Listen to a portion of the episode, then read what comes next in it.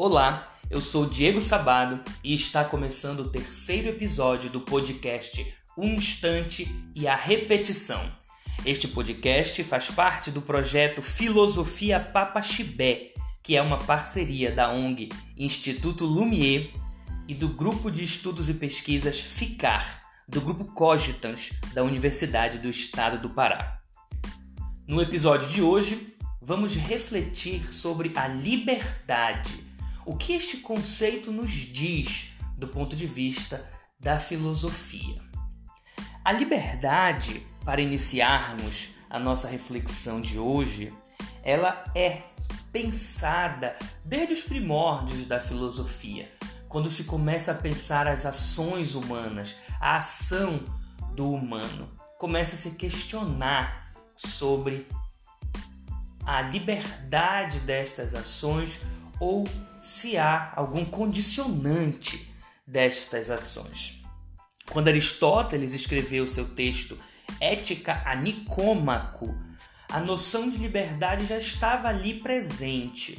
Dizia-nos Aristóteles que a ação deliberada era aquela única ação que poderia nos conduzir à liberdade, à felicidade, porque era a única ação livre de fato, uma ação que foi pensada em linhas gerais. Então, a deliberação aristotélica, como a gente escuta por aí, diz respeito a esse pensar cuidadoso sobre o que eu faço, sobre as minhas ações, sobre a virtuosidade ou o vício destas ações.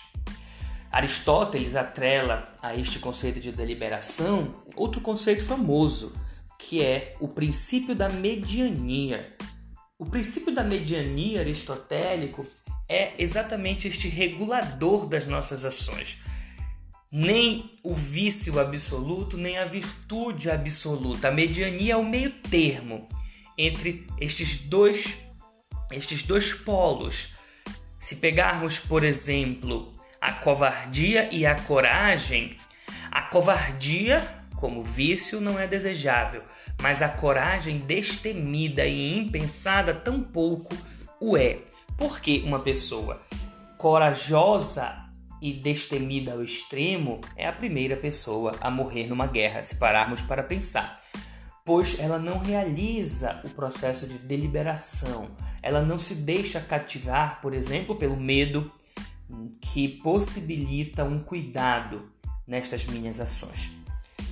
Mas não é de Aristóteles que eu quero falar com vocês hoje. Eu quero dar um salto para a filosofia contemporânea, afinal de contas, este podcast parte do grupo de Ficar Filosofia e Interdisciplinaridade na Contemporaneidade, Ação e Reflexão, Ficar. Né? Este podcast, tal qual o grupo de pesquisa, se propõe a pensar a nossa cotidianidade, a nossa contemporaneidade. Na contemporaneidade, o conceito de liberdade ele aparece em muitos autores, desde autores da metafísica e da ontologia até autores da política e da ética. Mas eu queria começar a reflexão de hoje falando de Sartre. Sartre tem uma tese polêmica que diz que todos nós somos condenados a sermos livres. Então, Curiosamente, a condenação da liberdade, este paradoxo, para Sartre, Jean-Paul Sartre, filósofo francês, marca a nossa condição humana. Se eu sou condenado a ser livre, a liberdade é aquele algo do qual jamais nós seres humanos podemos nos desfazer. Eu digo que é uma tese polêmica de Sartre exatamente porque põe em xeque reflexões, por exemplo, em torno da escravidão, em torno das vidas inautênticas, em torno das vidas presas em uma doutrina, todos os tipos de cavernas platônicas que nos aprisionam são postas em xeque nesta reflexão. Como se Sartre dissesse que um escravo ele é livre e na sua liberdade ele acaba por escolher ser escravo. Então isto é muito controverso, é palco aí para inúmeros debates contra ou a favor esta tese de Sartre. Não é o objetivo deste capítulo é, refletir e divagar sobre as, as interlocuções políticas e éticas desta tese de Sartre, mas cabe-nos pensar na liberdade como esta essência da natureza humana. Então, ser livre é ser humano.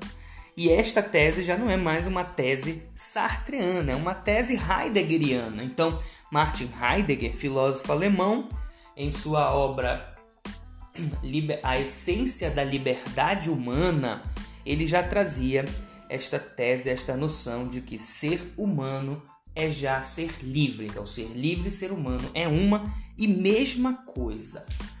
Então, esta liberdade, antes de seguirmos nesta seara heideggeriana ontológica sobre a liberdade como essência da natureza humana, cabe nos pensar que esta liberdade está relacionada de forma iminente e bem intrínseca mesmo, de forma bem próxima com a vontade, inseparavelmente é, unida com esta vontade.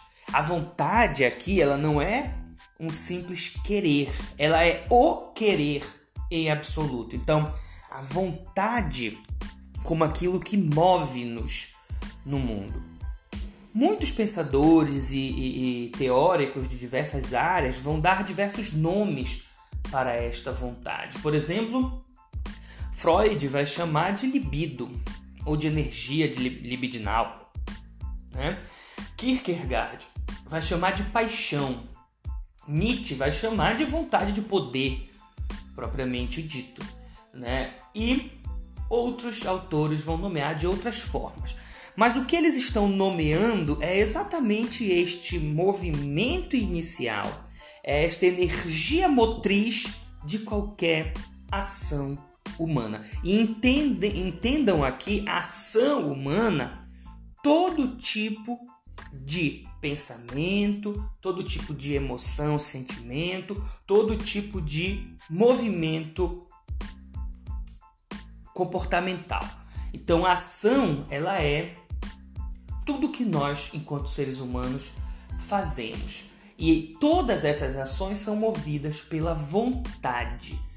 E aí vocês podem já notar que a vontade, então, não está atrelada à racionalidade. Eu posso racionalizar as minhas vontades.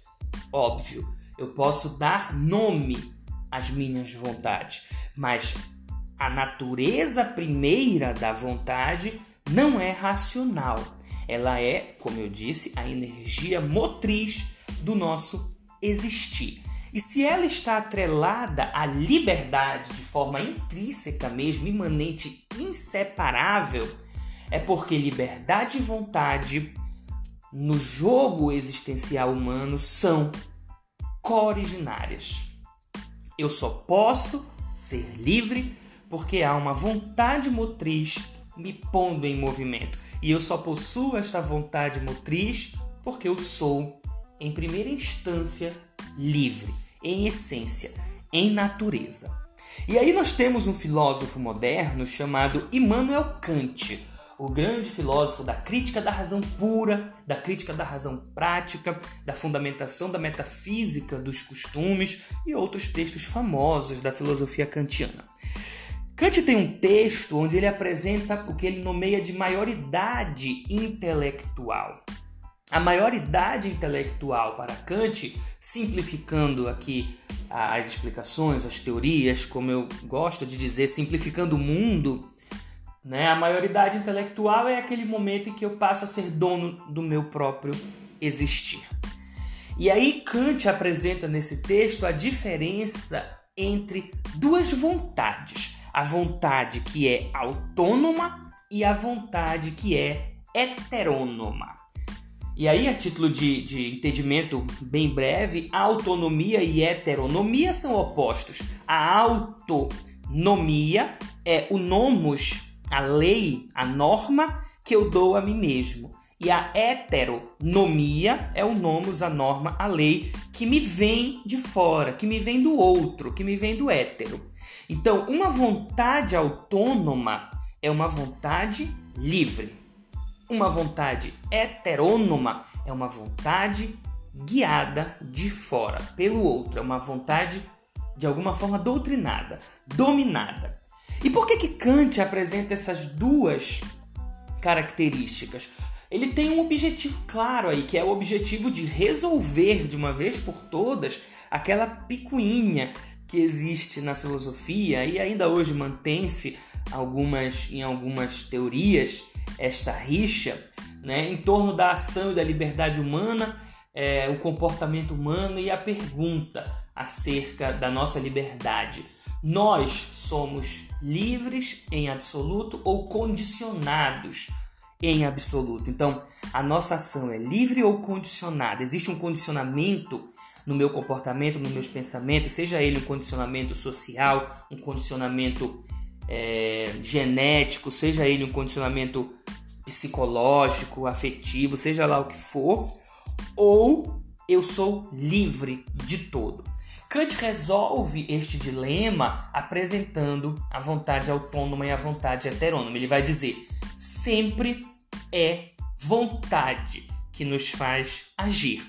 Porém, nem sempre esta vontade é dona de si mesma, porque ela pode ser uma vontade heterônoma. Ninguém me obriga a agir de fato, né? Porque a ação sou eu que realizo, mas esta ação que eu realizo pode vir de uma vontade genuinamente minha ou de uma vontade que me foi dada, que me foi ensinada, que me foi repassada, que me foi trazida e entregue de alguma forma. Então, é na vontade que Kant resolve o problema da, da liberdade e do determinismo na filosofia. Se nós somos livres ou determinados de todo. Por que, que eu estou trazendo esta resolução kantiana acerca da liberdade? Para mostrar que todos nós possuímos esta vontade. Não existe ser humano sem vontade. Se nós tentarmos um esforço filosófico aqui, um esforço é, imaginativo, para tentarmos pensar numa criatura humana que não possui vontade alguma, nós não conseguimos construir imaginativamente esta caricatura. Por quê? Porque o simples fato de ser humano já me põe no patamar de alguém que possui uma vontade, mesmo que esta vontade esteja soterrada, por exemplo, por uma depressão profunda. Vamos, vamos imaginar assim. Então, uma pessoa acometida por uma depressão profunda, num estado no qual ela sequer consegue sair da cama e que precisa ser alimentada por tubos e sondas, por exemplo, uma pessoa neste estado mais grave e abissal da depressão, ela está com a sua vontade em absoluto soterrada. Né? E aí a gente pode enveredar por muitas outras reflexões sobre o poder de decisão que aquela pessoa tem sobre si mesma ou não, né, sobre a que ponto fica a soberania e a relação entre a soberania e a dignidade nas escolhas de uma pessoa, por exemplo, que está em absoluto incapacitada de escolher por si própria. E aí vocês podem levar o raciocínio para reflexões, por exemplo, de pessoas né, de vícios, né, vícios em drogas, vícios em álcool ou qualquer outro tipo de vício e assim por diante. Mas este seria um outro podcast, uma outra reflexão, tá? Mas ela diz, ela segue também esta estas searas. E isso faz a gente perceber o quanto a liberdade e a vontade são conceitos importantíssimos e por isso trazemos ele neste terceiro, trazemos estes dois conceitos, principalmente de liberdade, neste terceiro episódio do nosso podcast. Então, existe um saber sobre si necessário para que a minha vontade seja autônoma, para que eu possa exercer a minha liberdade. E aí a gente pode amarrar os dois conceitos da seguinte forma: eu sempre sou livre, sempre possuo liberdade. porque a liberdade compõe a essência da minha natureza humana. Então Sartre estava com a razão. Nós somos condenados a sermos livres. Não há como sermos seres humanos sem liberdade. Porém, esta minha liberdade, ela, por vezes, está soterrada, impedida de ser exercida. E aí entra o papel da autonomia. Ser autônomo é poder exercer a sua liberdade. Se você, por N fatores, não pode exercer a sua liberdade, é porque a sua autonomia, de alguma forma, ou ainda não foi alcançada, ou de algum modo está prejudicada por fatores externos ou internos, sociais, históricos, políticos e assim por diante. Então, é, a liberdade e a autonomia elas precisam estar unidas. Para ter como exercer a minha liberdade, eu preciso ter autonomia. E eu alcanço a autonomia por meio do saber sobre si. Aquele ensinamento primeiro de Sócrates, do conhece-te a ti mesmo, que também é um ensinamento, só para gente se distrair um pouco nessa metade do nosso podcast, também é um ensinamento que Mufasa deixa para Simba quando ele aparece lá nas nuvens do céu, né? Aquela o rosto do Mufasa entre as nuvens, o Simba ali sem saber o que fazer, aí papai, papai, Mufasa. E aí Mufasa diz: Simba, saiba quem você é, né? E depois ele segue, encontra o seu lugar no ciclo da vida, aquela história toda do filme, do Rei Leão que todo mundo deve ter assistido. Mas a, essa frase do Mufasa, saiba quem você é, é a frase de Sócrates: conhece-te a ti mesmo. Porque somente conhecendo quem eu sou, eu posso traçar os meios do cuidado de mim mesmo e eu posso ser autônomo. E sendo autônomo, eu posso exercer a minha liberdade, tá certo? Então, a liberdade, agora entrando de uma vez por todas no campo da, da reflexão ontológica desta liberdade como essência da natureza humana, nós temos aí a liberdade apresentando ou possibilitando todo o terreno para aquele jogo que nós temos entre angústia, morte, finitude e existência. Então, o instante e a repetição, que é o existir humano, o paradoxo do existir humano, a constante repetição do instante ou a instantaneidade destas repetições. Então, este jogo paradoxal que é o nosso existir, ele é possível apenas porque a liberdade está aqui posta como fundamento. Então, a liberdade é o fundamento da possibilidade do próprio existir humano. E aí a liberdade, ela apresenta para nós a infinidade de possibilidades do meu existir. Esta infinidade de possibilidades que vai desembocar lá na derradeira possibilidade da morte, aonde todas as portas se fecham e, e, e a vida acaba, é o fim, né? Ela neste jogo paradoxal do infinito e da finitude, ela amplia e traz a nós esta angústia. Daí, né, os pensadores, os filósofos existencialistas, principalmente, concordarem em uníssono que a liberdade e a angústia estão aí relacionados, como se a angústia fosse um sintoma da liberdade. Angustiar-se é reconhecer a sua própria liberdade. Soren Kierkegaard, o filósofo dinamarquês que inspira o título do nosso podcast, ele tem um livro chamado O Conceito de Angústia. E nesse livro ele apresenta a tese de que a angústia é um sintoma desta liberdade. Então, angustiar-se é olhar no abismo das minhas possibilidades e sentir que o abismo me olha de volta, o abismo me encara, o infinito das possibilidades me encara. De forma bem prática e cotidiana, nós podemos pensar assim: se eu acordo de manhã, eu posso pegar o ônibus ou eu posso chamar um Uber, por exemplo, né? Se eu chamo um Uber, todas as possibilidades do que poderia acontecer comigo se eu tivesse entrado no ônibus são eliminadas, né, do meu porvir. Mas abre-se um leque de infinitas outras novas possibilidades, né, de eu ter pego o Uber. Se eu tivesse feito a escolha contrária, pego um ônibus ao invés do Uber, todas as possibilidades que se abririam ao pegar o Uber se fecham e automaticamente as infinitas possibilidades de pegar um ônibus se abrem.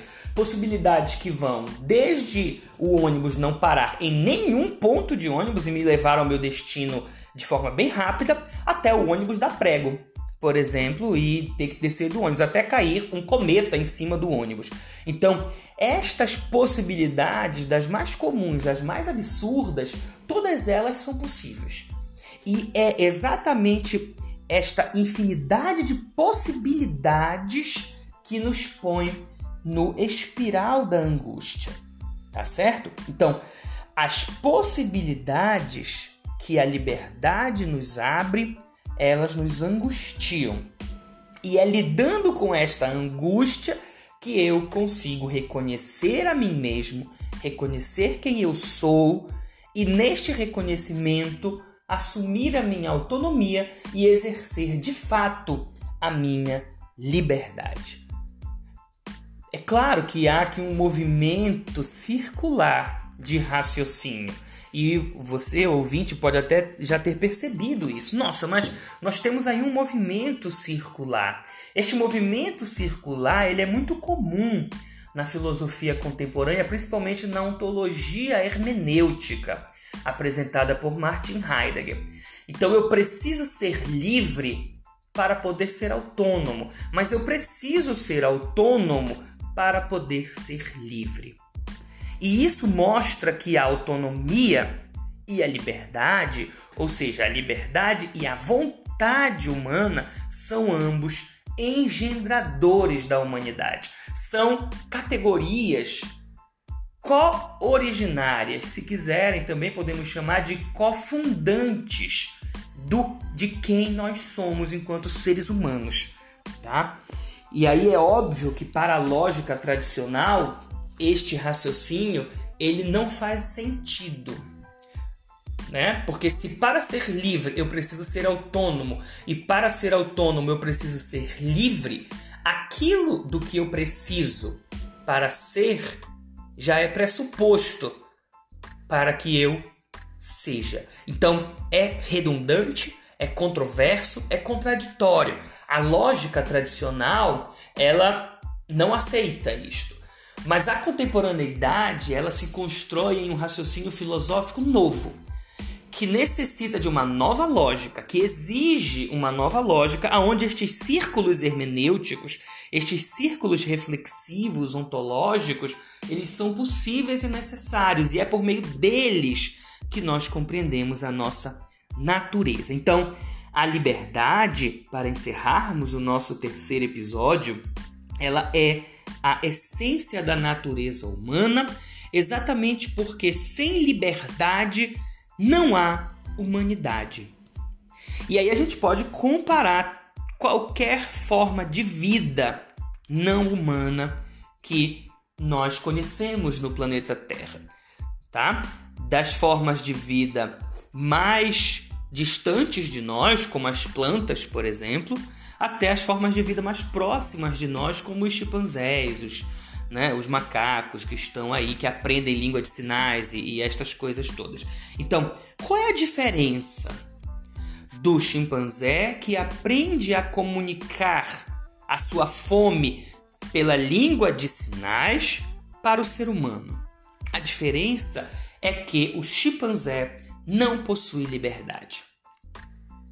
Se ele sentir fome e aprender a comunicar pela língua de sinais que ele está com fome, fazendo um gesto com a mão sobre a barriga ou é, em direção à boca ou algo assim, Quando ele sentir fome, ele vai fazer este gesto e o resultado vai ser a recompensa de ter uma comida. Então aí eu tenho um comportamento condicionado em absoluto, mas não livre.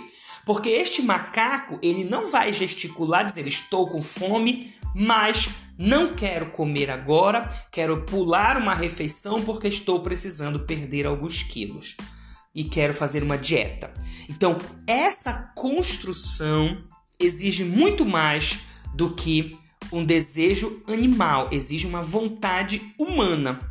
Então, a liberdade é essência da natureza humana porque ela constitui quem nós somos. Sem liberdade, a humanidade se esvai. E aí eu deixo para vocês seguirem a reflexão mais uma vez por veredas e searas que vocês quiserem sobre como a retirada da liberdade de um ser humano, né, de alguma forma esvai dele a sua dignidade humana, tá bom? Então nós temos reflexões feitas aí, né, e feitas com cada vez mais afinco após os eventos da Segunda Guerra em Auschwitz e coisa toda, e todas as reflexões aí feitas em torno da escravidão, né, em torno da, das formas de dominação estruturantes de nossa sociedade, na luta das, das minorias e assim por diante. Então, fica aí para vocês este elemento ontológico e espero que ele sirva de base para as reflexões mais palpáveis e, óbvio, absolutamente necessárias em torno da liberdade. Tá? Então, a liberdade, como essência da natureza humana, precisa possibilitar o seu próprio exercício, ela precisa abrir a autonomia, que é advinda deste saber sobre si mesmo. Ok? Então, o terceiro episódio do nosso podcast, O Instante e a Repetição, se encerra por aqui. A gente se encontra num outro momento. Eu sou Diego Sabado e este é o projeto Filosofia Papa Chibé, uma parceria do Instituto Lume com o grupo de estudos e pesquisa FICAR, do Grupo Cogitans da Universidade do Estado do Pará. Muito obrigado por acompanharem até aqui e até a próxima.